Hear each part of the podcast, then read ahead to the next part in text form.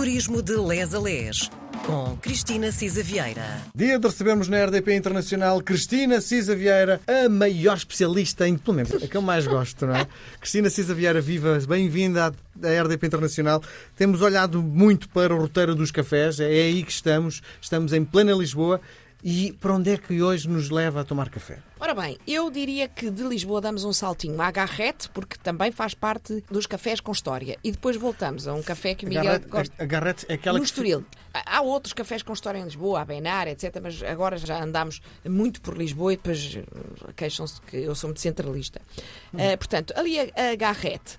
A Garrete é histórica porque também, lá está, está muito ligada à história e à história da aristocracia e da alta burguesia portuguesa por ali passaram, não é? Abriu em 1934 e é preciso recordar que o Estoril, é? a Riviera Francesa para alguns, foi escolhida como um sítio por famílias reais e figuras de Estado durante os tempos do exílio. E falamos quer do, do rei Carol da Roménia, a grande duquesa Carlota do Luxemburgo, a czarina Joana da Bulgária, mas sobretudo falamos da, da família espanhola. A família espanhola, como sabemos, veio para Portugal com a queda do Afonso III, bisavô do atual rei, do Filipe VI, e depois da implantação da Segunda República Espanhola. Portanto, os condes de Barcelona escolheram o local Estoril como residência. E apesar dos filhos continuarem a estudar em colégios em Espanha, começaram a passar muitas férias no Estoril. Aliás, uma das tragédias grandes que marcou a vida do Juan Carlos foi, de facto, a morte do príncipe Afonso. Toda a gente sabe aquela história de eles estarem a Sim. brincar com uma arma Sim. e do Juan Carlos matar, obviamente, inadvertidamente, o seu irmão mais velho. Desgraça. Eh, Foi uma história horrível. O que fez dele depois também rei. Ora bem, os reis na família real espanhola costumava frequentar ali aquela pastelaria, que é da Avenida de Nice, porque não, era próximo da casa deles, na Vila Giralda. E, portanto, tem várias pessoas que passaram por lá. Enfim, olha, o próprio presidente da República, Marcelo Rebelo- Rebelo de Sousa, ainda antes de ser presidente, tinha o hábito de passar pela Garrete para comprar pratas. São umas bolachas ótimas, mas recomendo mesmo as pratas da Garrete. E, mais uma vez, já falámos várias vezes do Bolo Rei, também por ali. Obrigatório. Obrigatório. E hoje ainda passam por lá muitas figuras dos mídia, pessoas que nós conhecemos, o José Alberto Carvalho, a Judite Souza, atores, a Marina Mota, a Margarida Marinho, e de facto é, enfim, é, é mesmo de facto um sítio de passagem com uma certa graça por ter esta Fica no Estoril, onde. Cristina, que eu não conheço.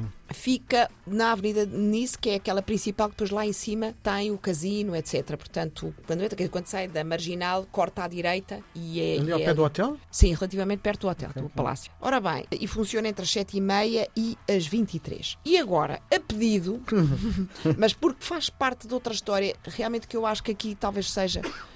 Vamos dizer, alguma falha da rota dos cafés com história, embora ela seja uma história que nos diz mais a nós portugueses, não é? Eu penso que todas as outras Não histórias. faria sentido. Vamos falar no Vavá, não é? É no Vavá. O, o Vavá não, não é o Fausto do, do edifício antigo, não é? Estamos a falar até carga histórica, porque provavelmente grande parte do 25 de Abril, ali os intelectuais ter-se-iam encontrado, não para congeminar a, a Revolução, mas no fundo para poder falar das coisas que eram proibidas na altura, não é? Eh, Completamente. Ele tem sim. muito, muito esta conotação. O Vavá nasceu em 1958 e era um edifício também, um edifício muito notável, não é? Porque ele fica ali naquele cruzamento, fica naquela praça. Entre a Avenida de Roma Avenida de e os Estados Unidos da e América. Estados Unidos. Nasceu realmente projetado pelo chamado arquiteto sem ser arquiteto, não é? Sem o curso de arquitetura, que era o Eduardo Anaori, e fizeram-se várias experiências, não é? Ali o novo bairro de Alvalade e tal, portanto tem uma arquitetura muito interessante Sim. e muito valorizada. E a nós, diz-nos muito, Mas é, isso é- mas, mas é moderno, não é propriamente. É moderno, não, é, não, é, não é propriamente um edifício com uma história. As histórias têm, têm mais a ver com, no fundo, o lado emocional. Nós temos ali o grupo dos músicos, não é? pelo menos, que viviam ali em Alvalade. Paulo de Carvalho, Fernando Tordo, Carlos Mendes morava na Alameda, mas ia a pé até ao, ao Vavá, e eles faziam as suas, no fundo, conversavam, não é? pensavam na. Enfim, eram os intelectuais. E havia também outra mesa que era ocupada pelo grupo dos cineastas, não é? Exatamente. Portanto, nos anos 60 e 70, de facto, havia essa alquimia própria eh, dos chamados espíritos livres, não é? O que na altura, com aquele cinzentão, aquele bafio salazarista, eh, era fundamental, não é? E foi chamada realmente, é muito engraçado, a geração Vavá. Havia o mesmo grupo do novo cinema unidos na posição política e na resistência. Nos anos 80, curiosamente, ainda também foi palco do novo rock, do movimento do, do novo rock, e Hoje, de facto, hoje é um ambiente muito diferente. Em 2017 houve uma intervenção muito interessante porque há os azulejos uh, da Menez que estavam escondidos e que ganharam ali um, uma vida nova, mas o espaço do Anaori, pronto, moderno, mas hoje tem uma carga, de facto, de uma muitíssimo boa arquitetura. E, de facto, era esta discussão digamos, realmente muito aquilo que Miguel tem muito falado, que é para que é que serve um café, não é? A discussão da política, da arte, ativistas, artistas, estudantes Sim. universitários tinham. Era perigoso ir, Era muito perigoso. ir ao Vavá, mesmo não estando na mesa dos intelectuais, porque éramos conotados com algo de subversivo, não é? Completamente. Portanto... Eram, de facto, diálogos abertos, ideias novas e mais. Era engraçado porque o João César Monteiro, também realizador, também dizia que havia uma outra coisa. Como a malta era mais nova, dizia ele, e as raparigas, então, que frequentavam o Vavá também eram um bocadinho mais liberais.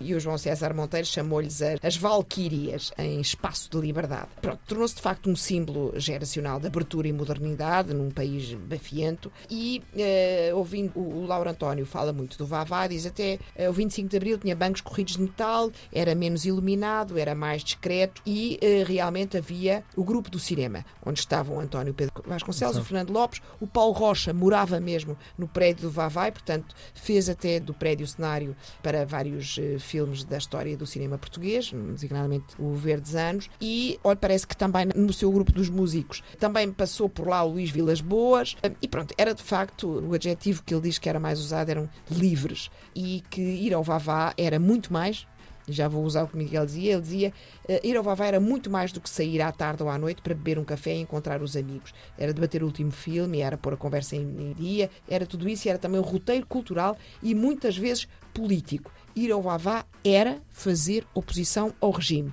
quanto mais não fosse, pelo simples facto de se lá ir e se falar mais, mais ou menos abertamente de coisas que não se podiam sequer murmurar noutros locais. Portanto, tem muito carga hum, política e é muito interessante Sim. também por isso. Provavelmente não para um estrangeiro, alguém vir a Portugal e, e, e se calhar entra no Vavá e diz: Olha, mais um snack bar, não é? Mais Exatamente, um... é, é, a nossa história, Sim. mais uma vez. Sim.